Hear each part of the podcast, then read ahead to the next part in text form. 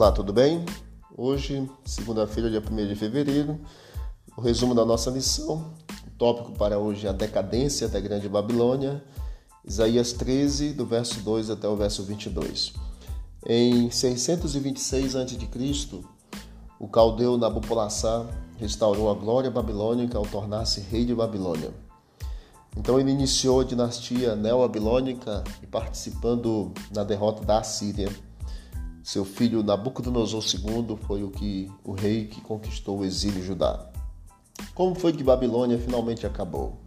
Você percebe em Daniel capítulo 5 a profecia e como foi com a invasão de Dario e Ciro, iniciando o reinado Medo-Persa. Em 539, quando Ciro, o persa, conquistou Babilônia para o Império Medo-Persa, a cidade perdeu a sua independência para sempre.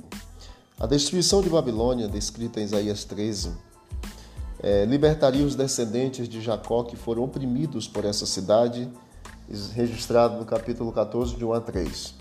Isso foi cumprido quando, Cristo, quando Ciro conquistou Babilônia em 539.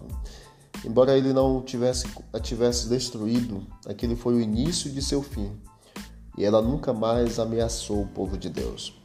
Em Isaías 13, essa dramática queda de Babilônia como um juízo divino é apresentada para nós. Os guerreiros que tomariam a cidade seriam agentes de Deus. O tempo do juízo é chamado Dia do Senhor.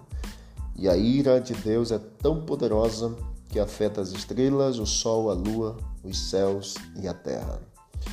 A queda de Babilônia, a decadência da grande, do grande império babilônico Leia com atenção, estude, medite e perceba que o único império que perdurará para sempre é o império de Deus, o reino de Deus. Que Deus nos conceda um bom dia.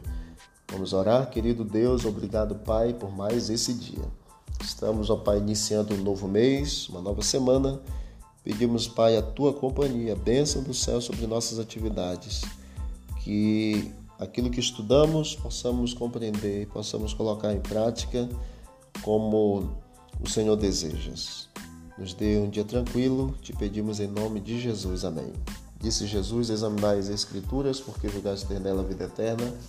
São elas mesmas que testificam de mim. Visite o canal Bíblia em Ação nas plataformas digitais e você vai encontrar mais conteúdo para o teu crescimento espiritual. Forte abraço, vamos que vamos para o alto e avante.